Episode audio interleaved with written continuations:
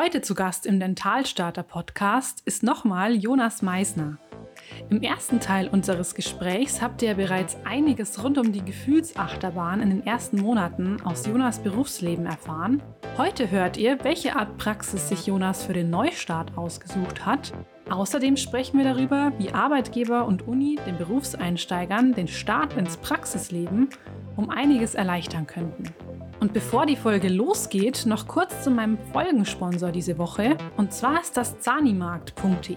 Die Online-Plattform von Zanis für Zanis bietet alle möglichen Materialien für dein Zahnmedizinstudium zu fairen Preisen an. Außerdem kannst du über Zanimarkt auch Phantomköpfe von Frasacco ausleihen und zu Hause für praktische Kurse oder das Physikum üben. Auf alle Materialien und das Ausleihen von Phantomköpfen erhaltet ihr über den Gutscheincode STARTER5, Starter groß geschrieben, 5% Rabatt. Und den Link und den Code, den findet ihr nochmal in der Podcast-Folgenbeschreibung und bei Instagram.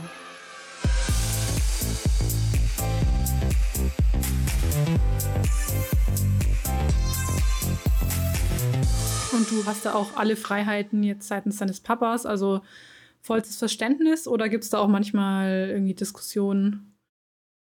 Nee, mein Vater, der ist da super entspannt. Der sagt mir immer: „Ah, Jonas, also, äh, selbstständig sein ist auch nicht immer so super, wie es klingt. Und, ähm, überleg Mhm. dir das gut und mach, was du willst. Mach's mach, wie du was du für richtig hältst, was dich interessiert. Vielleicht willst du auch in eine bestimmte Fachrichtung gehen“, weil er zum Beispiel, ähm, wenig, ähm, Chirurgie macht und, ähm, mich das natürlich auch irgendwie mit interessiert oder vielleicht interessieren könnte später. Das weiß man ja immer am Anfang nicht. Und, ähm, mach mach, wie du denkst, Jonas.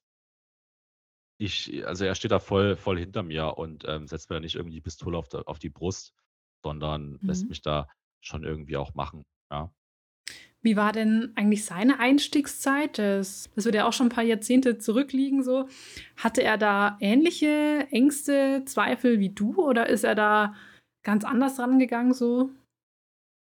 Ne, also er ist eher so also natürlich, ich glaube, gewisse Anspannung und 'n gewisser Respekt, der ist immer da, aber so wie es jetzt bei mir ist, das hatte er auf jeden Fall nicht. Das war 'ne andere Zeit auch damals in der in in der DDR. Und, äh, der ist relativ pragmatisch auch und so der hat das, glaube ich, alles ganz gut weggesteckt und hat dann auch relativ früh der war lange Beraterzahnarzt bei 3M dann auch nach seinem Studium und hat dann relativ früh seine Praxis gegründet und ich glaube, der hatte dann auch überhaupt keine Zeit, um überhaupt nachzudenken. Also, ich glaube, dass diese diese innerlichen, ähm, Zweifel und Ängste eher so von von meiner Mama kommen. Hm, haben wir die Schuldige schon. Ja, ja, die Mama. Ne, Also, ich aber bin ja auch du Mamakind und sie ist da auch so Mama, ähnlich gestrickt. Kind Ja, und ja. ne, weißt du, ich habe es ja grad schon gesagt, ich glaube, es hängt auch immer ganz viel so damit zusammen, so was verbindet man mit mit dem perfekten Zahnarzt? Ich meine, so ich habe da ja auch immer super viel reininterpretiert so in diese Rolle. So, ist der perfekte Zahnarzt jetzt der abgebrühte oder doch eher der gefühlvollere Typ so? Es gibt's, glaube ich, nicht. Also, du bist halt für dich der perfekte Zahnarzt so im Gesamtbild. Und dieses Vergleichen, ich glaube, da sind wir auch alle ganz, ganz gut und auch schon im Studium damit, ähm, aufgewachsen so. So hat man halt zu sein und das ist der perfekte Zahnarzt oder die perfekte Zahnärztin.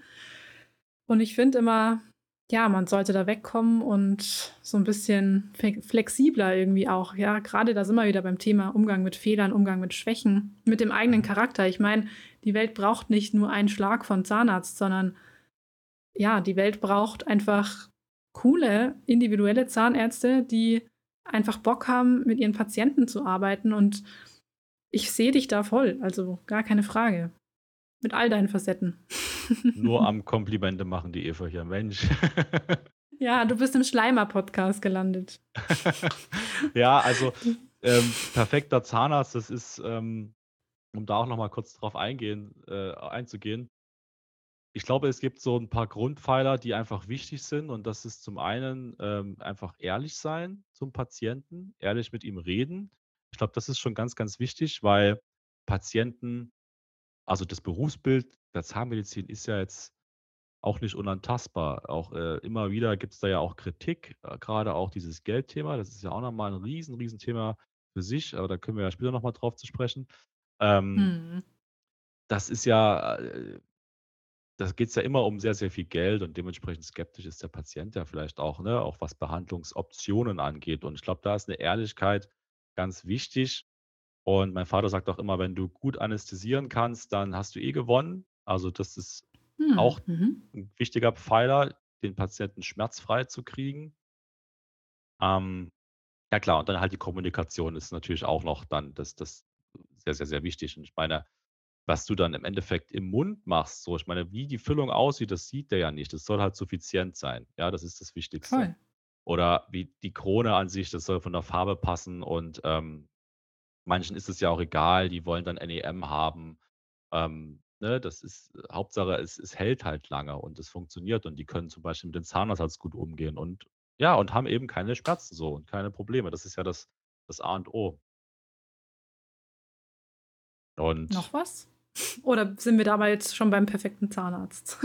Na ja, wie gesagt, perfekter Zahnarzt gibt gibt es nicht, aber ich finde so gewisse Mhm. Bausteine, Definitiv. sollte dass du halt ehrlich bist, dass du mit dem Patienten Ja. eben gut, ähm, auf Augenhöhe kommunizierst und ihn irgendwie nicht, ähm und dich eben nicht irgendwie überheben oder erhaben fühlst ihm gegenüber. Mhm.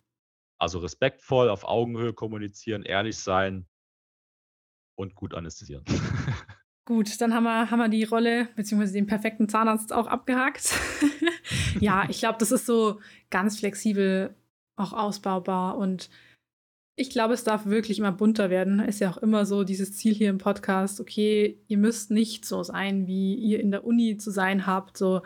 Es gibt viele perfekte Zahnärzte und Zahnärztinnen hier und ich hatte ja auch einige von denen schon hier im Podcast. Und auch du wirst noch an den Punkt kommen, dass du sagst: „Hey, jetzt jetzt fühle ich mich auch so richtig rundum wohl und bereit.“ Ähm, und du hast da jetzt noch mal, ähm, auf die Praxis deines Papas zurückzukommen. Du hast da eben jetzt 'ne Zeit lang gearbeitet und hast dich jetzt währenddessen ja auch dann beworben, nachdem du wusstest, okay, du möchtest noch mal weiterziehen, hast dich eben beworben.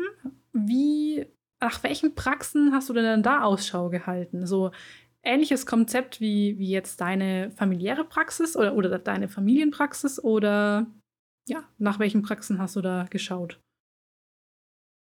Also, das war natürlich der der Wunsch, dass man irgendwie was findet, was dem sehr, sehr ähnlich ist, was ich in Dresden habe, eben diese väterliche familiäre Praxis, ja. Also, auch was Kleineres. Trotzdem muss man ja immer schauen, was es grad so für Angebote gibt aufm Markt, wer grade sucht, was das für Praxen sind. Habe mich dann bei einigen beworben und habe mir gedacht: „Okay, schaust dir einfach mal an“, so. Das merkst du dann im Bewerbungsgespräch, wie die ticken und, ähm, was was da so erwartet wird. Hatte dann auch ein Telefonat. Also, ich habe bei einer einer Praxis angerufen. Ähm, das klang alles sehr, sehr toll von der von dem Inserat her. Was stand Das da drin? das ist halt, ähm also, erst mal natürlich attraktives Gehalt. Das ist ja das Ah, das ja. ne, das ist ja das Geld, weil ich will ja unbedingt ganz, Klar. ganz viel Geld verdienen und ganz schnell reich Mhm. werden. Nein. Nein, Spaß. Also, ähm, stand halt drin, dass es, ähm, junges Team ist, dass man dass viel gelacht wird, dass es 'ne andere Art von Zahnarztpraxis ist, dass man natürlich auch, ne, 'ne 'ne attraktive Vergütung bekommt, dass viel auf Work-Life-Balance gelegt wird und dass man viel lernen kann, dass eine dass dass viele Fachbereiche abgedeckt sind und dass das Miteinander halt wirklich im Mittelpunkt steht. Und das klang natürlich irgendwie alles sehr interessant und da bin ich dann auch ha habe ich dann dann angerufen und habe tatsächlich auch mit der Chefin dann gleich telefoniert und die war super nett und meinte: „Ja, klar, schicken Sie Bewerbung hin und dann machen wir 'n Termin aus.“ Und das war dann auch so, dass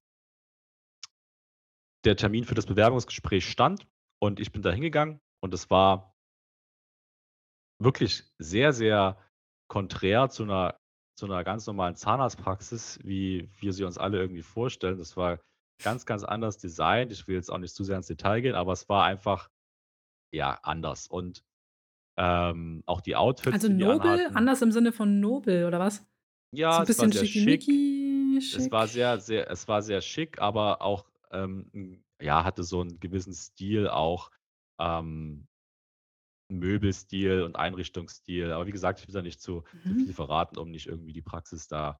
Ähm, Verstehe ich. Ist ja an sich irgendwie auch ganz cool, so ja, Teil klar, so das, von sowas zu werden. das stand, das, das, das, das war auch ein Punkt. Das war ganz interessant, da irgendwie mal so was Außergewöhnliches ähm, sich anzuschauen. Und ich wurde auch da empfangen tatsächlich und habe gesagt, so, dass ich halt jetzt Bewerbungsgespräch habe und die die Frau da an der Rezeption, die war super nett und meinte halt: „Ja, wollen Sie erstmal ähm, Kaffee, Cappuccino, Espresso, Milchkaffee, Wasser, Saft?“ Und ich sage so: „Ah, ja, ich würde vielleicht Cappuccino nehmen.“ Mhm. Okay, mit normaler Milch, mit Hafermilch, mit, äh, Mandelmilch, Sojamilch, das, äh, ja, und ich dachte irgendwie, bin ich jetzt in der Zahnarztpraxis oder bin ich hier in irgendeinem hippen Café gelandet?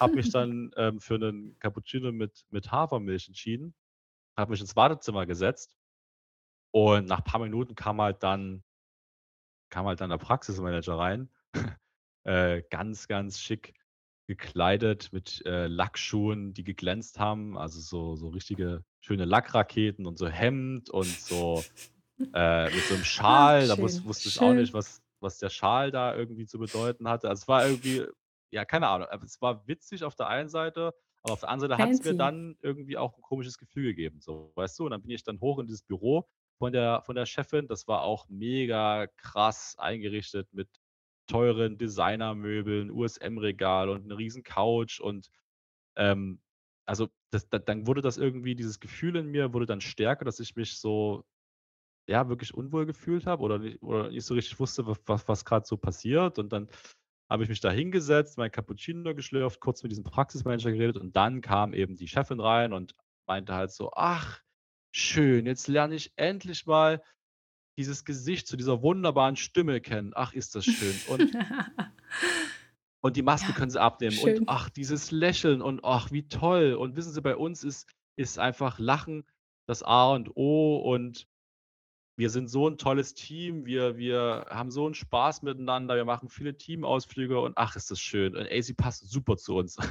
Und, ähm, ich so: „Okay, alles klar.“ Und irgendwie klang das alles, weil ich meinte halt sie hat dann gefragt, was ich mir so vorstelle und ich habe halt gesagt: „Na ja, mir ist wichtig, dass ich halt, ähm, weil ich ja in meiner Vorbereitungszeit bin, dass ich halt was lerne, dass ich, ähm, mit Leuten Rücksprache halten kann, vielleicht auch Fälle besprechen kann, ähm, ja, mir den einen oder anderen Tipp abholen kann.“ Und das war halt so das das das, worauf ich halt vor allem Wert gelegt habe. Und meinte: „Ja, na klar, wir sind, äh, 'n großes Team. Ähm, wir machen alles außer Chirurgie und wir, ähm, besprechen uns untereinander.“ Ja, alles perfekt so. Bis sie dann irgendwie mich gefragt hat, ob ich denn, ähm, meine Umsätze kenne, die ich bisher gemacht habe. Und Mhm. ich war so von wegen: „Ja, Direkt. kenne ich nicht.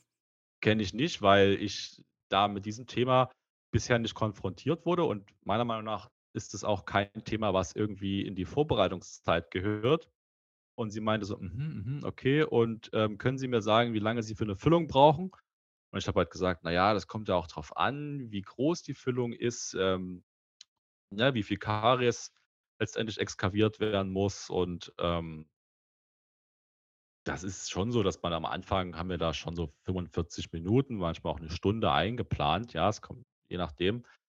Und sie meinte halt: „Boah, also bei uns maximal halbe Stunde mit allem Drum und Dran“ „weil wir ja das alles gut eintakten müssen.“ Geld Und übrigens müssen. Amalgam Mhm. machen wir auch nicht, weil Amalgam macht keinen Umsatz. Und, Mhm. ähm Auch 'ne und Ansage. ja, und da haben sie mich dann irgendwie komplett verloren, weil Mhm. also dieser dieser Umsatzgedanke, mit dem ich da jetzt zusätzlich zu meinen Ängsten und Zweifeln noch konfrontiert Hm. wurde, Oh das das das das wäre ja für mich also wirklich, das wä wäre auf jeden Fall nicht gut gegangen. Und, ähm, wenn du dir halt dann schon am Anfang irgendwie so 'n Umsatzdruck, ähm, geben musst und allein auch die Aussage: „Ey, Amalgam machen wir nicht, weil bringt keinen Umsatz.“ Also wirklich dieses „weil“ Mhm. bringt keinen Umsatz. Ich meine, darum klar ist es 'ne Zahnarztpraxis, die Umsatz machen muss und die irgendwie auch 'n Ah, kleines. Unternehmen ist und wirtschaftlich denken muss. Ey, aber der der Patient ist doch im Mittelpunkt. Ich meine, wir wir machen das doch eigentlich, um Leuten irgendwie zu helfen, um was Gutes zu tun. Voll. Und Auch irgendwie voll der Rückschlag, oder? Wenn du so oh, nach 'm Examen denkst du dir so: „Oh, hey, jetzt bin ich Zahnarzt, ich kann Patienten irgendwie auch was Gutes tun und so mein mein Wissen an den Mann bringen.“ Und dann wenn du als erstes an so eine Stelle kommst und halt merkst, uh, krass, okay, hier zählt echt nur das Wirtschaftliche. Genau. Macht halt auch ja, einen bitteren Beigeschmack. Das ist ja auch ein Thema, dass, dass dieses Geldthema, das damit habe ich mich auch gar nicht so richtig beschäftigt. Ähm, hm, war vielleicht auch, wird auch nicht gelehrt. Wird, genau, wird auch nicht gelehrt so richtig. Ähm, und ähm, ich habe das auch nicht so richtig von meinem Vater mitbekommen. Ich meine, letztendlich ist es ja normal, dass du ähm, Geld dass es eben Zuzahlungen gibt für gewisse Sachen und dass es in der Zahnmedizin immer um, um, um viel Geld gibt, geht in, in, in gewissen Situationen. Aber trotzdem ist es ja auch so, dass in den Medien immer mal wieder ähm, die Zahnärzte in ein anderes Licht gerückt werden, in ein schlechteres Licht gerückt werden. Speziell auch zum Thema MVZs, ja, investorengeführte MVZs, das ist ganz mhm. wichtig, ähm, die da einfach nicht so gut bei wegkommen und wo dann Leute auch von diesen investorengeführten MVZs berichten, dass sie irgendwie Behandlungen durchführen mussten. Ja, also zum Beispiel gesunde Zähne präparieren, die eigentlich im Endeffekt die Behandlungen, die eigentlich gar keinen Sinn gemacht haben, weil der Patient es gar nicht braucht. So Einfach ich mein, nur, das, um, um, um Geld zu machen. Einfach ja, nur. Das damit, sollte denen mal nach der Arbeit durch den Kopf gehen und sie belasten so. Ja, also das ist ja auch so, dass da, dass da einige ähm, auch in, ich habe das glaube ich jetzt mal auf ZDF gesehen, so eine kleine Doku, dass da jemand anonym berichtet hat, wie er sich gefühlt hat, also auch eine junge Zahnärztin nach dem Studium und das ist ja mhm. also du kriegst dann irgendwie von deinem Chef oder Chefin was vorgesetzt, du musst so und so viel Umsatz im Monat machen und äh, also da geht doch die komplette ethische Komponente dann verloren. Also ich, ich krieg das irgendwie gar nicht so richtig in den Kopf rein. Ich finde das echt nicht so cool. Also das ist Voll, ja. Am. Ende musst du noch ein Modul äh, Verkäufer sein ins Zahnmedizinstudium. Ja, na klar. Also, basteln. also du musst natürlich ähm, Verkaufsgespräche führen und das hast du ja gerade auch gesagt. Sowas wird einem in der Uni auch nicht so richtig gelehrt und es ist leider nun mal so, dass einige Sachen ähm, mit Zuzahlung verbunden sind, aber es gibt trotzdem immer eine bestimmte Kassenvariante, ja, wo jetzt der Zahnarzt oder die Zahnärztin vielleicht nicht so viel dran verdient, aber das ist trotzdem ja okay, weil es geht letztendlich um den Patienten und das ist wichtig und ähm, dass der gut behandelt wird und, und, und, und, und darum geht es doch letztendlich. Ich meine, der Patient, der kriegt das ja vielleicht auch mit, wenn der in solche diverse MVZs da geht. Also ich will jetzt auch nicht nur die MVZs da, die, die investorengeführten MVZs als Beispiel nehmen. Da gibt es sicherlich auch eben viele privat geführte Praxen als Beispiel, auch eben die, wo ich dieses Bewerbungsgespräch hatte, Mhm. ähm, dass du dass die Patienten das vielleicht auch merken und dann eine gewisse Grundhaltung Zahnärzten und Zahnärztinnen gegenüber haben und dann auch bei dir auf dem Behandlungsstuhl sitzen und schon so denken: „Hm, okay, also jetzt bin ich hier und puh, der wird jetzt bestimmt wieder mir irgendwas erzählen, dass ich da die und die Ja. Summe blechen muss, um die und die Behandlung zu bekommen und der will mir bestimmt noch was verkaufen.“ Und also die haben ja dann eine gewisse Grundskepsis, ja? Und, Auf jeden das Fall. ist ja habe ich ja auch also, habe ich nicht so Ja. explizit erlebt, aber man merkt es den Patienten schon an, wenn du denen was erzählst, von wegen, ja, also sie können jetzt, ähm, die Kassenvariante haben, was die Füllung betrifft oder, äh, da müssen sie nichts zu bezahlen oder halt Komposite, das kostet aber so und so viel und natürlich ähm, kriegst du es ja auch so gelehrt in der Uni, dass das also wir in Regensburg war das ja so, dass Composite schon auch, äh das bessere Material ist. Ja, und ich meine, wir haben ja, mhm. wir haben ja in der Uni einmal Amalgamfüllung gelegt im, Mhm. Phantom, Am im Phantomkurs. genau. So, und, äh, und, und uns gar nicht groß über Amalgam unterhalten. Ähm, und äh, deswegen sagst du dem Patienten natürlich auch, ähm, äh, dass das Composite die bessere Variante ist. Und der denkt sich aber, boah, der sagt das nur, um Geld zu verdienen. Und Ja, es ist einfach dieses also, Image weißt ich meine? definitiv. So. Ja, ja, voll, voll. Ja, und jetzt Ja, und letztendlich, gut, die Praxis ist es ja dann nicht geworden, gehe ich mal davon aus. genau, also die ist nicht geworden Mhm. und ich habe mich danach auch echt äh, beschissen gefühlt, weil eben dann zusätzlich zu meinen, zu meinen äh, Zweifeln und Ängsten, die ich irgendwie ähm, hatte, dann noch, äh, ich mir dachte, oh, was ist denn, wenn du jetzt, also dann geht es dann wieder los, was ist, wenn du jetzt irgendwie hier nur Praxen findest, wo du irgendwie plötzlich Umsatzdruck machen musst, was ich ja Gott sei Dank in der ersten Praxis nicht hatte, muss man dazu sagen. Das Mhm, ging, da ging es mhm. nicht um Umsatz oder so. Ja. Siehst du mal wieder, ähm, wie unterschiedlich das auch einfach ist, oder? Das genau, ist so genau. Das ist, das ist echt, ich habe es ja auch bei meinem Vater gemerkt, dass es da jetzt, dass es da ja wirklich nicht nur um diese, um dieses ganze Geldthema geht. Und ja, ich habe mich da halt echt äh, ja auch nicht so gut gefühlt und ähm, Dann hast du dich weiter umgeschaut? Genau, genau, hatte dann noch Mhm. 2 andere Gespräche. Das das Okay. das das eine Gespräch war sehr, sehr, ähm, simultan von dem, wie's wie's in dem ersten jetzt abgelaufen ist. Ähm, und dann Du hatte ich hattest eben aber noch auch 'ne 'ne Ge Geschichte schon hinter Ja. dir? Prozess. Vielleicht hätte ich das auch vorher sehen können irgendwie, aber meistens siehst du das auch nicht an an an dem Inserat oder eben an der Praxis-Homepage, deswegen, ähm, ja. Äh, hatte ich dann trotzdem noch 'n 3. Gespräch und das letztendlich war dann schon so 'n bisschen so 'n ah, 'n Aufatmen, so: „Okay, es gibt Mhm. doch noch irgendwie, äh, Was andere“ genau? Was hat dich aufatmen lassen? Wie lief das Gespräch dort ab? Also, 1. so der der Praxisinhaber, das ist auch 'n Mensch, der hat die Praxis übernommen von seinen Eltern, die da ziemlich lange mit ähm, die da ziemlich lange zusammen gearbeitet haben. Erst also, der ist, glaube ich, 2003 in diese Praxis, hat dann sehr lange mit seinen Eltern zusammengearbeitet und irgendwie ist es dann jetzt so, dass die seit 2 Jahren in Rente sind. Und, ähm er halt, ja, auch 'ne ehrliche Familienpraxis führt und mir auch von vornherein gleich als 1. gesagt hat: „Also, haben Sie keine Angst, hier geht's uns erst mal nicht um Umsatz so. Sie sind Assistenzzahnarzt und, äh, Sie Sie Sie Sie müssen was lernen, das ist wichtig.“ Und, ähm, ja, das waren schon mal so diese Aussagen, wo ich schon erst mal dachte: „Alles klar, okay, hier bin ich vielleicht nicht ganz so falsch.“ Hm. Und letztendlich hat er auch 'n Vorbereitungsassistenten gehabt, der jetzt eben fertig ist und eben auch in die, ähm, Oralchirurgie gehen will und Implantate setzen will, was irgendwie ja grade jeder macht so 'n bisschen. Hm, ja, voll der Und Trend, stimmt. und der hat mir auch gesagt, dass es dass dass der Chef dass man viel lernt, dass man schon viel machen kann, wenn man will, ja, dass man dass einem nicht irgendwie gesagt wird: „Okay, hier, ähm, Implantatprothetik darfst du jetzt noch nicht machen, sondern, ähm, das kannst du, wenn du willst, schon gleich machen.“ Was natürlich auch irgendwie wieder wo ich dann auch kurz dachte so: „Oh scheiße, jetzt muss ich kommt da irgendwie noch mehr auf mich zu und kriege ich das hin?“ Ähm, Ja, aber dann auch letztendlich er ja immer gesagt hat: „Wenn man das möchte, wenn man sich das zutraut, kann man das schon machen. Es ist kein Muss.“ Und es klang einfach alles sehr, sehr, sehr locker und letzt und und krass ist auch, dass er er mir 'n super faires, ähm, Gehalt auch zahlt für weniger Stunden. Also, ich gehe jetzt habe mir ich habe mich dazu entschlossen, immer freitags frei zu machen. Das habe ich ja von meinem Vater so ähm, also, hatte hatte ja immer nur Gute 4-Tage-Woche bei Entscheidung. meinem bei meinem Vater und habe das habe mir gedacht: „Okay, das willst du jetzt irgendwie auch fortführen, ne? Das es tut dir, glaube ich, Mhm. ganz gut, so 3 Tage Wochenende.“ Und das hat dann irgendwie alles gestimmt und ich war dann auch mal hospitieren da.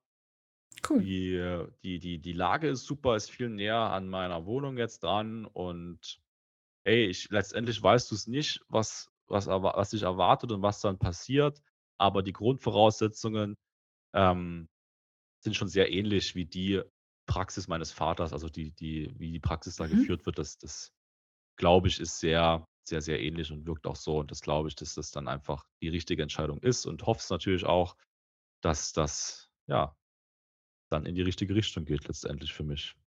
Voll. Ich drücke Trotzdem alle trotzdem Daumen, ja, trotzdem? Da danke. Äh, äh, trotzdem ist es natürlich so, dass ich dass man sich dann wieder Gedanken macht, ne? Ja, das denke ich mir. Du hast sicher noch auch Gefühlsaltlasten, die da irgendwie, ja, einfach mitschwingen, wie du schon vorher meintest. So was geht ja nicht von heute auf morgen weg. Also, wie wie ist da grad dein Gefühl rund um den Neuanfang? Ist es 'n Neuanfang für dich? Kannst du den den Cut machen oder Ja, ich würde das schon als Neuanfang betiteln. Und auf der einen Seite freue ich mich drauf und bin gespannt, wie's wird, aber auf der anderen Seite denke ich mir auch natürlich also, kommst verfalle ich irgendwie wieder in alte Muster und, ähm, neue Leute, wieder 'n neues System. Ja, ähm, dann ist so 'ne Grundnervosität da. Ähm, die Ängste sind wieder präsent. Wird das denn was? Kann ich da äh, was denken dann die Schwestern, wenn ich da irgendwie welche Behandlungen mache? Kann ich den Patienten 'ne adäquate Behandlung bieten?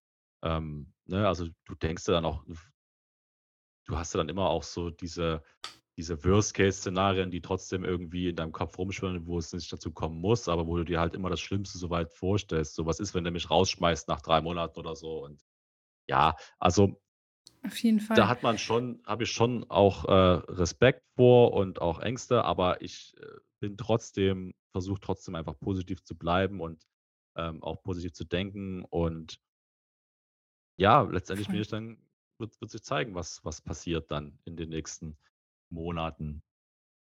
Und das Schöne ist ja, man, man darf sich ja auch die Zeit geben. Ich glaube, ganz, ganz oft ist auch dieser Irrglaube, okay, jetzt ist es mein dritter Anlauf, so jetzt muss es dann auch passen. Ähm, so, warum eigentlich? So, warum? Ich meine, wenn du eine, eine Beziehung eingehst mit dem Ding so, okay, das muss jetzt für immer halten, da sind wir ja auch irgendwie alle flexibler. So, warum nicht auch beim Beruflichen ein bisschen mehr Flexibilität und so dieses, hey, ich probiere mich da jetzt aus und selbst wenn du dann irgendwann feststellst, so, oh, irgendwie passt das große Ganze doch nicht, ähm, dieses, dieses Offenhalten finde ich da immer eigentlich ganz gut. Genau, das ist sehr schön, wie du das beschrieben hast, dass einfach, es muss ja jetzt, das heißt jetzt nicht nur, weil ich jetzt in diese Praxis gehe, dass ich das für den Rest meines Lebens so machen muss, ne? Unabhängig davon, dass ich ja langfristig sowieso zu meinem Dad zurückgehen will. Aber ich kann trotzdem, habe die Freiheit, dass ich trotzdem jederzeit sagen kann, auch nach ein oder zwei Monaten, nee, das ist es eben auch nicht. Und und das ist auch wichtig und das sage ich mir auch selber immer und das hat doch mein Vater noch mal gesagt, so: „Ey, schau es dir an und wenn es nicht ist, dann ist es nicht, dann ist es kein Problem. Scheiß auf den Lebenslauf, wo irgendwie 3, 4, 5 Praxen dann stehen. Ist doch ist doch egal, solange du dann im Endeffekt das findest, worauf du Bock hast und wo du einfach gerne auf Arbeit gehst.“ Weil das ist ja aber das ist da sind wir wieder beim Punkt, da schließt sich so ein bisschen auch der Kreis dieses, ähm diese Schwäche zeigen, weil man man denkt ja dann Mhm. immer so: „Okay, das ist jetzt ich bin jetzt hier irgendwie der Fehler im System und es ist schwach irgendwie, wenn man seinen Beruf wieder wechselt und dann gesteht man sich ja eben diese Schwäche ein und, äh, oder man man denkt, es war ein Fehler, dass ich das gemacht habe, ähm, den Beruf zu wechseln. Jetzt bin ich schon wieder an dem Punkt und will wieder wechseln und, ähm, ne, also das ist ja immer wieder dieses die Gesellschaft du hast gesellschaftlichen Druck auch, Schwäche zeigen ist tabu, gerade auch im Beruf Zahnmedizin. Ähm Gerade im Beruf der Medizin, ja, du sagst es. ja, du hast es ja auch in der Uni. Ich meine, guck mal, wir sind wir sind ja so kleine Semester, immer so 40 bis 50 Leute und es wird ja auch immer so viel geredet und immer heißt es: „Okay, hast du schon gehört, der hat das und das gemacht und Ja, krass und das das, äh, lief bei dem schief und ha ha ha.“ Also, dieses dieses Fehler machen und dieses Schwäche zeigen, das wird ja also, das ist ja ne, hatten wir ja vorhin, das ist einfach tabu und genauso denkst du dir das halt: „Okay, was ist denn jetzt, wenn ich jetzt diese Praxis schon wieder wechsle? Was denken die anderen vielleicht?“ und so. Aber das musste ich, äh musste ich auch für mich lernen, einfach zu sagen: „Ey, versuch versuch mehr versuch dich mehr auf dich zu konzentrieren und, ähm, versuch das rauszufinden, was was du möchtest so.“ Und, ähm, natürlich hast du auch 'n gesellschaftlichen Druck, weil ich meine, du willst ja bist jetzt 31 und willst dann auch irgendwie mal ankommen, ja? Aber auch das muss man sich wegdenken, Ja, glaube ich. klar, aber ich meine, ganz ehrlich, da denke ich mir auch immer so: „Hey, du bist 31 so, das ist jetzt auch noch kein Riesenalter“ und ich meine, was du hast ja auch schon was bis bis zu dem Zeitpunkt erreicht. Ich meine, du hast 'n Examen in der Tasche, du bist Zahnarzt, so. Eigentlich kannst du dich ja aktuell nicht beschweren, so über das, Ja. was du erreicht hast. Aber man man ist dann natürlich eher gefangen in dem: „Okay, was könnte kommen?“ und ja, Ja, nicht in 30 dem: „Was habe ich 20. eigentlich geschafft?“ Ja, eben. Also, ja, das Das wie gesagt, ich musste es ja auch oder musste das auch lernen und ler ist immer auch noch nicht abgeschlossen, dieser Lernprozess, aber dass man einfach wirklich darauf achtet, was einem selber gut tut und was Mhm. was einen erfüllt. Und ich meine, ich ich kämpfe da immer noch so mit mir und habe eben diese Berufszweifel, aber habe trotzdem gleichzeitig viel Zuversicht, ähm, und Hoffnung einfach, dass dass das in der neuen Praxis anders wird, weil es ist ja auch gut ich habe ja gesehen bei meinem Vater, es kann auch anders gehen so. Ich kann auch Eben. kann auch mit weniger Angst und mit weniger Nervosität irgendwie die Patienten behandeln, aber es ist eben noch nicht perfekt und noch nicht weg so, ne? Und das ist natürlich das große Ziel, dass man irgendwie dann dann, ähm, abgeklärter ist und erfahrener. Also, äh, wenn ich wenn ich ja. Und oft ist es ja dann auch, glaube ich, so, dass diese Ängste irgendwann komplett vergessen sind und du dir irgendwie gar nicht mehr vorstellen kannst, so woran es eigentlich lag, wenn auf einmal die Rahmenbedingungen so stimmen und das Ganze ins Laufen kommt.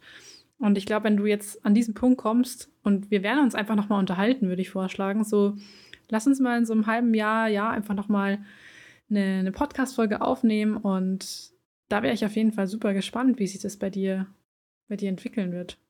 Ja, vielleicht liege ich dann irgendwie am am Strand auf Hawaii und habe 'nen Surfshop aufgemacht, kann auch sein. Ja, du, selbst wenn, ich würde vorbeikommen und, ähm, ja, wie gesagt, ich bin da ja auch irgendwo ein kleiner Tropenvogel in der ganzen Branche. Ähm, es war auch nicht immer leicht, das für mich rauszufinden und keine Ahnung, ob das jetzt richtig oder falsch ist so, aber ich bin immer Fan von, hey, ich mache, was mir aktuell gut tut. So ist ja im Grunde auch irgendwie der Podcast entstanden, so dieses, okay, ist es jetzt sinnvoll oder nicht? Ähm, mhm. Naja, ich habe irgendwie Bock und es tut mir gut. Und es hatte auch persönliche Gründe, so dass ich sage, ja, ich habe einfach mehr Lust, mich da auch mal rauszufordern. Ähm, ja, das Leben ist einfach ein Prozess und das ich glaube, in der Prozess, Zahnmedizin ja. manchmal ein sehr, sehr weißer Prozess so ungefähr und man darf auch mal Farbe bekennen. Ja, genau. Und man muss ja auch wirklich erstmal rausfinden, was einem, was einem einfach so liegt nach diesem Studium. Also, Eben. Und das kriegst du ja nur mit, indem du eben Sachen auch ausprobierst. Und ich meine, ich habe jetzt für mich natürlich auch gemerkt, dass eben so eine, so eine große Praxis, so ein großes ähm, Haus einfach mit, mit vielen Behandlern, mit vielen Meinungen, ähm, vielleicht nicht so das Richtige für mich am Anfang einfach ist so. Ich meine, klar, ich habe das jetzt auch nur gekündigt, ähm, weil es eben diese Situation mit meinem Vater gab. Also ich bin da jetzt vielleicht auch kein, kein Vorzeigebeispiel, aber ich habe natürlich daraus gelernt und hätte das vielleicht auch selbst entscheiden können oder sollen, weißt du? Und es ist ja, ja immer auch so. Das ist ein Meilenstein, Lernprozess so. Genau, und es ist ja immer so, was, was, was, was willst du so? Und ich meine, für die anderen oder ist es vielleicht genau das Richtige in der Praxis, wo ich am Anfang war. Die, die würden das lieben, ähm, diese, diese vielen Schmerzpatienten und diese, dieses ständige nicht zu wissen, was passiert. Es gibt ja da auch genug Leute, die, die mögen das so, ne? Das ist eben ähm, eine krasse, äh, krass abwechslungsreich ist. Oder es gibt Leute, die, die ähm, arbeiten gerne in solchen MVZs, die Investoren geführt sind und blenden den Patient komplett aus und, oder das, was sie da handwerklich machen und wollen möglichst schnell Geld verdienen, um schnell im Porsche zu sitzen und mit dem Jetski am Ballermann vorbeizufahren. So, das, mhm. das sind halt, wir sind halt alle unterschiedlich. Ne? Das muss ja jeder irgendwie auch für sich, für sich herausfinden. Und ähm, ja, also um, um, bin gespannt, wie wir, wie wir in einem halben Jahr drüber reden. Ja, und vielleicht bist du ja dann auch schon der, der dann für sich irgendwie einen Assistenzarzt einstellt und dann irgendwie selbst auch schon ein paar Schritte weiter ist. Wie, was würdest du denn jetzt da rückblickend mh, hm, so einem Arbeitgeber einfach an die Hand geben, zu sagen, okay, wie könnten die Arbeitgeber den Vorbereitungsassistenten oder Assistentinnen einfach den Einstieg in die Praxis so ein bisschen erleichtern? Vielleicht hast du da auch ein paar Anregungen für alle, die jetzt zuhören und halt selbst Arbeitgeber sind. Ui, also, ähm, naja, Wunsch und Realität sind ja immer so zwei Paar Schuhe. Natürlich ist es so, dass man sich den Einstieg möglichst langsam und entspannt vorstellt, sage ich jetzt einfach mal. Also nicht gleich komplett so überfordert wird und vielleicht, also ich kann da auch, spreche eigentlich auch nur für mich persönlich, also dass ich eben nicht so gerne im kalten Wasser schwimme, ja. Ähm, vielleicht erstmal weniger Patienten. Natürlich ist die Kommunikation das A und O mit dem Chef, ja, dass man wirklich einfach Dinge zusammen bespricht, über Fälle auch redet, ähm, vielleicht sogar auch mal, ja, keine Ahnung, be gemeinsam behandelt. Ähm, ich meine, so, okay. dass man irgendwie selber mal, mal assistiert oder ähm, hospitiert auch. Ich meine, wir konnten tatsächlich auch in der ersten Praxis war es uns, war es uns auch möglich, immer zu hospitieren. Ähm, habe es dann immer aus bestimmten Gründen, weil ich irgendwie zu kaputt war, dann meistens auch nicht geschafft, ja. Aber ich habe trotzdem auch immer wieder hospitiert und dann war trotzdem auch gemerkt, dass es manchmal schwierig ist, ähm, genau was zu sehen, ja. Also wenn man so hospitiert, hm, das ist ja leider, leider ein total kleines Feld. Ähm, aber es ist trotzdem wichtig zu hospitieren, weil einfach allein schon wegen der Kommunikation. Wie geht der Chef oder die angestellte Zahnärztin oder der angestellte Zahnarzt mit dem Patienten um?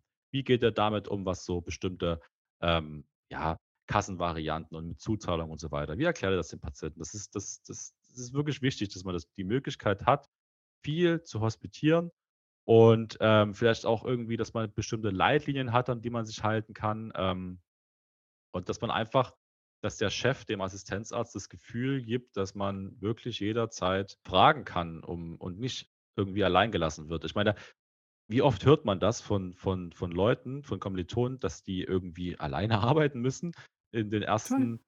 Monaten schon, wo es heißt, ja, okay, ich bin jetzt hier in Urlaub, schmeiß, schmeiß mal die Praxis so. Hä, wie ja. krass ist das bitte?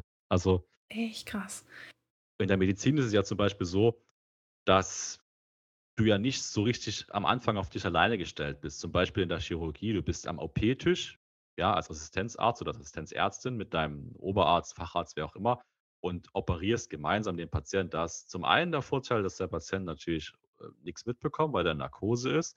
Und zum anderen hast du, wenn es jetzt nicht gerade eine Notfall-OP ist, ähm, Zeit und kann sich irgendwie über gewisse Dinge auch austauschen mit deinem Vorgesetzten und, und, und er kann dir gewisse Schritte beibringen und auch live praktisch ähm, ja, zeigen und, und, und kann jederzeit irgendwie eingreifen, wenn was ist. Also dieses, dieses ähm, Lernen mit jemand zusammen, mit Vorgesetzten, Chefs, wen auch immer, das hast du ja bei uns nicht. Du bist ja wirklich komplett auf dich alleine gestellt so und musst eben dann ähm, performen. Und das, das ist immer dann der Vergleich zu anderen. Ja, da ist die, die Zahnmedizin, das ist, das ist wirklich so ein Alleinstellungsmerkmal, dass du da halt irgendwie super krass ins kalte Wasser geworfen wirst. Klar, du machst zwar keine offenen OPs am Herzen, das ist mir auch von Lisas Gespräch noch hängen geblieben, aber dass es eben trotzdem so einen krassen Druck ausübst, weil du halt Dinge tust, die du eigentlich noch nicht so gut kannst und ähm, das halt unter Zeitdruck und den ganzen anderen Faktoren. Mhm, klar, ich kenne mich jetzt zu wenig aus mit anderen Berufszweigen, aber ich glaube, das ist schon auch ein Stressfaktor, der in der Zahnmedizin ganz groß ist. Erstmal. Was mir jetzt so ein bisschen auch noch aus meiner, ich hatte ja vorm, vorm Studium so ein bisschen in so redaktionellen Einrichtungen, ähm, journalistischen Einrichtungen auch mitgearbeitet. Und da gab es zum Beispiel ja immer auch eine Morgen-Redaktionssitzung und im Endeffekt auch nochmal zum Tagesabschluss eine, eine Sitzung, wo einfach jeder berichtet so, hey, das ist mein Tagesplan und am Ende so, okay, das äh, waren so die Schwierigkeiten des Tages oder das sind so Dinge, die mir halt da aufgefallen sind, wo ich mir denke, das wäre doch eigentlich auch eine Idee für Praxen. Und wenn es nur 15 Minuten sind, einfach um zu sagen, okay, das könnte gerade die, die Berufsanfänger echt entlasten und da auch nochmal ordentlich an Erfahrung beziehungsweise an, ja, einfach an Input auch mitgeben. Ja. Voll, wenn man so dann. Mentoring, Mentoring, ja. Ja, voll, wenn man dann früh irgendwie einfach noch drüber redet, was steht denn an? Was, was gibt es jetzt so für Patientenfälle? Wie sieht heute dein, dein Tag so aus? Ähm, weißt du, was du machen musst? Hast du noch Fragen? So, das gibt ja dann auch immer noch eine Sicherheit. Erstens weißt du dann am nächsten, also wärst du abends, okay, ich kann früh nochmal mit meinem Chef kommunizieren oder mit meiner Chefin Genau. kommunizieren und ähm, kann mir dann vielleicht den einen oder anderen Tipp abholen, ja. Und Gab es ja in der Uni auch wichtig, Vorbesprechungen immer vorm Kurs. Mhm. Das Vorbesprechungen, fand ich genau, schon genau. sehr, sehr gut. Ja. Und das sind ja auch letztendlich Punkte, die nicht irgendwie komplett in deinem ganzen, also wo der Chef ja auch eigentlich wissen sollte, dass das nicht die ganze Zeit so abläuft, dass er sich die Zeit nehmen muss, sondern man entwickelt sich ja weiter, man, man, man äh, Genau.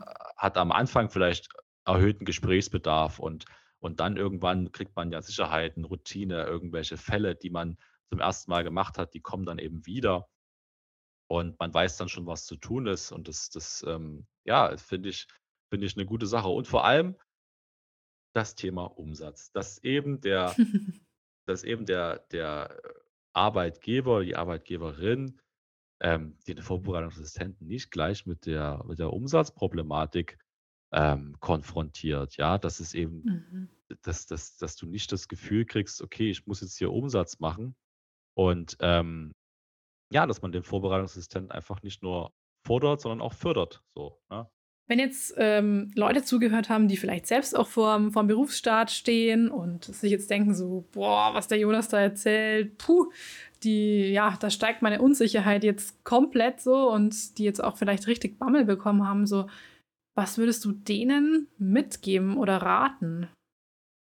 Oh ja, das ist gut, dass du das nochmal aufgreifst, weil natürlich ist es jetzt nicht irgendwie mein Ziel, den Leuten Angst zu machen und zu sagen, ey, es ist übelst beschissen, macht was anderes. Ähm, das, nein, auf keinen Fall. Also letztendlich der Rat, was man, ähm, was man so macht vor dem Berufsstart, ist, ist relativ schwierig, weil ich ja mehr oder weniger selbst noch in so einer Art Findungsphase bin. Äh, es gibt einen wichtigen oder einen, so, einen, so einen Spruch, den, der begleitet mich schon mein ganzes Leben. Das bedeutet, oder der heißt, äh, Enttäuschungen sind unerfüllte Erwartungen, ja.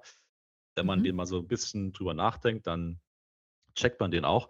Und es stimmt halt. Also man, ich finde, man sollte am Anfang, wenn man in, einen, in eine neue Praxis geht oder überhaupt den Berufsstart erstmal vor sich hat, dass man eben nicht so viel erwarten darf. Das klingt jetzt vielleicht erstmal Mhm. doof, aber dass man eben nicht nach der Uni schon schon übelst viel Plan hat von allem und, ähm, es ist gut, mit 'nem gewissen Selbstvertrauen in die erste Behandlungszeit zu gehen, aber einem muss klar sein, dass einfach wirklich jetzt erst das Lernen so richtig losgeht. Man kriegt in der Uni so 'n gewisses Grundbesteck an die Hand und, ähm, man schwimmt mit Schwimmflügeln und dann werden einem die die Flügel abgenommen und man muss selber irgendwie schwimmen, weißt du? Ähm Mhm. und, äh, das muss einem klar sein, dass man einfach jetzt wirklich noch viel, viel, viel lernt und dass da noch ganz viel auf einen zukommt und, ähm, vielleicht auch 'ne gewisse Geduld mitbringt, dass eben vielleicht nicht alles am Anfang so super toll funktioniert und dass man vielleicht auch Fehler macht. Ich meine, dass das sich auch das selbst eingesteht und, ähm, dass es ganz viele Leute da draußen gibt, die eben auch Fehler machen. Und da sind wir wieder beim Punkt, dass ja dieses dass niemand immer Fehler zugibt, sondern alle machen immer das Schönste und Tollste und, äh, schwärmen von ihrer Füllung, weil sie dafür 'n wahnsinnig schönen Höcker modelliert haben. Ganz, ganz toll. Ganz wichtig auch, ja, ja. Ja, und keiner keiner sagt irgendwie: „Oh, okay, das lief jetzt vielleicht nicht so optimal.“ Das gibt da irgendwie oder will keiner so richtig zugeben. Aber Ja. ja, also das dass man einfach, hm, weiß, okay, jetzt jetzt, ähm, kommt noch 'ne große Zeit, wo man viel, viel, viel lernt und, ähm ja, dass man dass einem das einfach bewusst ist. Das ist ja eben auch das, dass man, ähm, jetzt einfach sich auch traut zu sagen: „Okay, das ist vielleicht nicht das Richtige für mich. Ich probiere noch was anderes aus.“ Das haben wir ja jetzt auch so grade ganz schön im Gespräch aufgeschlüsselt, dass es völlig okay ist zu sagen: „Hm, das passt mir jetzt nicht so und ich probiere noch was anderes aus, weil ich vielleicht grade an der einen oder anderen Stelle nicht so happy bin.“ Ähm, Ja. und eben nicht die Scheu hat und Und sagt: „Okay, jetzt bin ich hier in der Praxis und jetzt ist das so muss ich das für 'n Rest meines Lebens machen“, ne? Also, ähm, Voll. auf Und sich wer da selber auch einfach auch auch hören. Rede Redebedarf vielleicht hat oder auch selbst irgendwie Ängste verspürt, so ich meine, meldet euch einfach bei Jonas oder ja, je nachdem, auch bei mir. So, ich meine, man kann ja auch irgendwie das ist ja auch irgendwie schön hier in diesem Podcast, dass man da Netzwerk natürlich auch dadurch schafft und auch für Austausch sorgt. Und ich habe das auch schon ganz oft mitbekommen, dass dann irgendwie, ähm, Leute wirklich mit meinen Podcast-Gästen auch noch mal privat gequatscht haben so. Also, Ja. man man kann ja, wie gesagt, die Themen beschäftigen nicht nur die einzelnen Personen. Das sind meistens Themen, die ganz viele äh, beschäftigen und so. Austausch ist auf jeden Fall da auch immer möglich. Ähm, ja, vielleicht sollten wir auch noch mal drüber quatschen, so weil wir jetzt auch ganz oft drüber gesprochen haben, okay, was was fehlt bei der Uni so oder in der Unilehre, so was was ist da vielleicht was sind da Punkte, die man die man vielleicht auch noch anfügen könnte, wo man sagen könnte: „Okay, wenn wenn das in der Uni schon gelehrt werden würde, dann hätten die Berufsstarter einfach auch schon ganz andere Voraussetzungen, wenn sie dann an den Mann kommen.“ Schwebt dir da noch irgendwie spontan was vor? Wir haben das ja schon mehrmals, glaube ich, jetzt immer mal wieder angerissen, so bestimmte Punkte, um zum kann das ja noch mal kurz zusammenfassen. Zum einen Ja. natürlich ist, ähm, für mich persönlich das Fehlermanagement, ähm, und auch die Fehlerkommunikation wirklich 'n Punkt, der mir gefehlt hat in der Universität, der auch, finde ich, nicht so richtig angesprochen wurde, weil es ging immer nur um um um Kommunikation, aber niemand sagt dir so richtig, wie man damit umgeht, ja? Also, es gibt die und die Komplikation, die passieren kann, aber was mache ich denn, wenn das jetzt passiert? Wie kann ich da irgendwie adäquat, ähm, ja, 'ne 'ne 'ne gute Behandlung wieder draus machen oder halt irgendwie diesen diese mit dieser Komplikation umgehen? Das das hat mir auf jeden Fall gefehlt und, äh und das würde ich der Uni raten, dass man da Ja, noch mehr Endeffekt Wert kriegst du halt genau, kriegst halt keine Punkte, wenn's nicht passt. Aber so richtig dieses: „Okay, was ist falsch gelaufen und was wäre, wenn man das jetzt so lassen würde?“ Mal so Ja. Genau. umfassendere Beratung oder Bewertung. Das könnte auf jeden Ge Fall helfen. Oder genau, als Beispiel wenn du da jetzt deine Behandlung vorzeigst, was du gemacht hast und dann dann dann kommt der Assistenzarzt oder die Assistenzärztin an und sagt so: „Ja, okay, äh, passt, aber da fehlt der Proximalkontakt und, ähm, Punktabzug. Alles klar, tschau, schönen Tag noch.“ Aber irgendwie mal zu kommunizieren: „Okay, woran hat es denn gelegen? Warum ist denn da jetzt kein Proximalkontakt? Hast du vielleicht bei der Matrize irgendwie was falsch gemacht? Der Keil hat nicht gesessen. Hast du überhaupt 'n Keil benutzt? Ähm, was gab's da für Probleme?“ So, ne? Das damit damit setzt du dich ja in der Uni nicht so richtig auseinander. Ich meine, äh, nix gegen die Assistenzärzte, die wir da hatten. Das ist alles alles, äh total lieb, aber die sind ja Ja, teilweise auch alle gelaufen. frisch von der Uni, ne? Also Eben. Ja, hast du eigentlich selbst auch mal überlegt, so, wenn du, wenn du sagst, okay, du hättest da eh Ideen, dass du sagst, du gehst selbst an die Uniklinik Klinik und setzt halt da jetzt so ein paar Dinge um, die dir in der Praxis irgendwie gefehlt haben? Ähm, also ich hatte mich am Anfang, ähm, auch an der Uniklinik Regensburg beworben und Ah, okay. tatsächlich auch drüber nachgedacht, eben die Uni-Karriere am Anfang irgendwie einzuschlagen. In der Konz hat das nicht geklappt, weil wohl einfach das Thema meiner Doktorarbeit kein zahnmedizinisches Thema ist und deshalb, ja, hat das eben nicht funktioniert.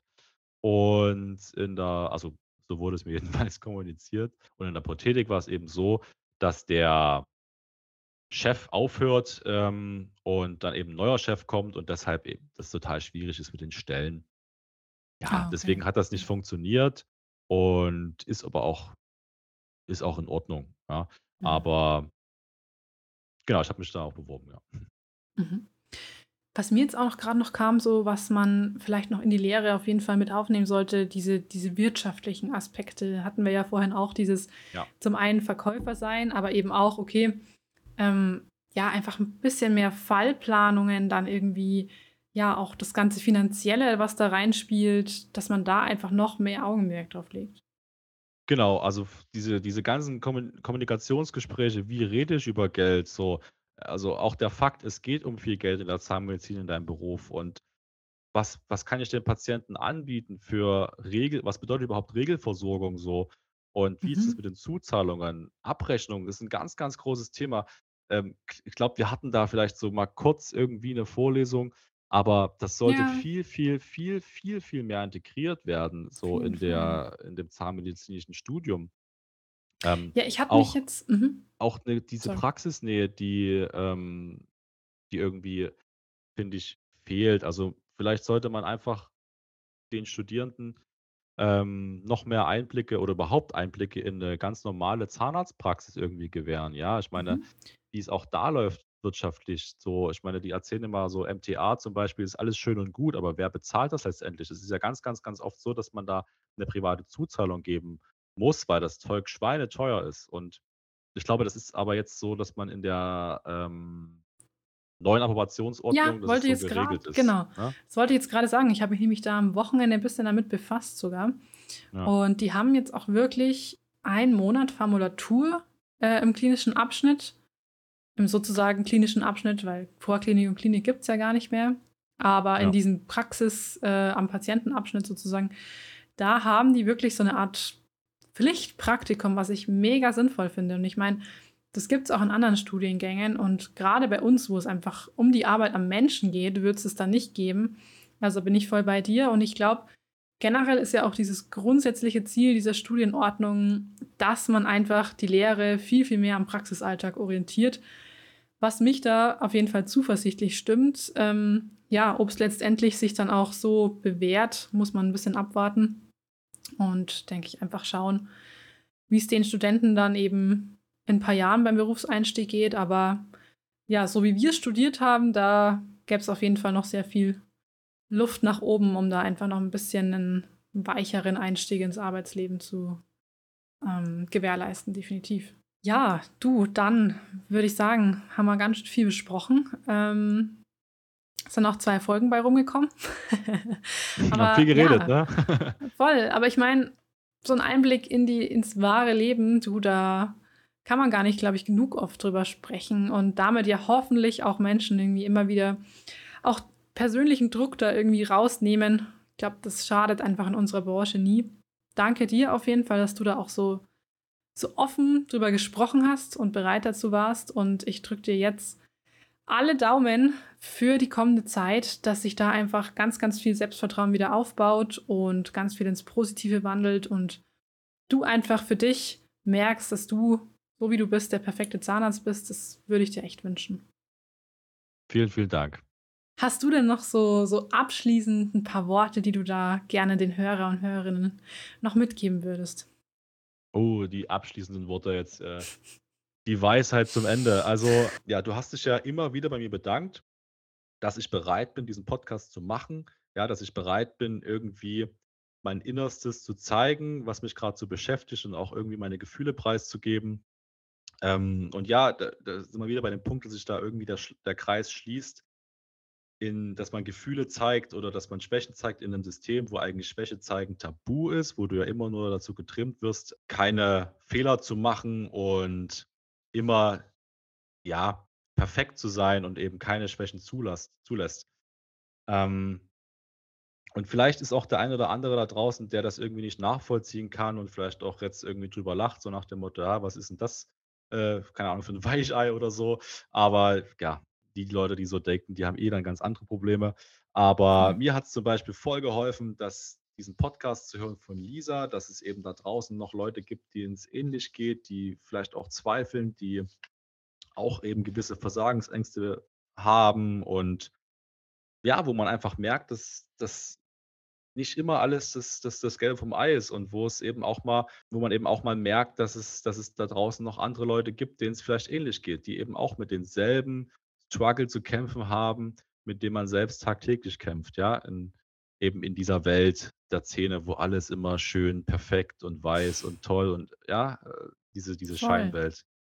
Und es ist so schön zu sehen, hey, einfach diese Tatsache so hinter Zahnärzten und Zahnärztinnen stecken halt auch einfach Menschen und die dürfen sich auch erlauben, so zu ticken. Und ich lese auch gerade ein ganz, ganz schönes Buch. Ähm, das heißt eben ganz passend, Verletzlichkeit macht stark von Brené Brown. Kann ich auch nur empfehlen. Ich finde es super schön. Und du bist da auch Teil eines, eines Veränderungsprozesses, glaube ich, weil es ist ja auch noch gar nicht lang so. Ich glaube, die Generationen vor uns, gerade in der in der Zahnärztebranche, die, die hätten niemals da so offen drüber gesprochen. Und ich denke, wenn das ein Veränderungsprozess ist, dann ist, er auf, ist der auf jeden Fall sehr, sehr lohnenswert, wenn da auch mehr Flexibilität und mehr Offenheit reinkommt für alle Seiten. Und auf jeden Fall sehr cool, dass du da eben auch eine Vorbildrolle einnimmst und sagst, hey, pass auf, ich mache das jetzt und sag einfach ja, mal raus, also, wie es mir gerade geht ich will mich, will mich auch gar nicht hier irgendwie als, als Vorbild sehen. So. Ähm, das ist, will keiner hier, komischerweise.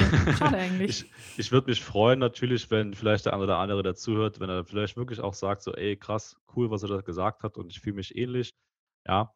Ähm, aber auch, was du gerade thematisiert hast, dass früher vielleicht es nicht so gang und gäbe war, dass man seine Gefühle gezeigt hat oder dass man vielleicht auch Schwächen zugegeben hat. Das sind ja jetzt erst so Konflikte, die wir nach außen tragen, die ja jetzt äh, unsere Generation irgendwie auch ausmachen, dass es wirklich auch okay ist, über was zu Voll. reden, was eben nicht so läuft und dass es eben auch okay ist, mal zuzugeben, ey, das läuft scheiße und mir geht es nicht gut und ähm, es ist nicht alles Friede vor der Eierkuchen, sondern ähm, ich hade da gerade an der oder an der anderen Stelle so und ne, das ist.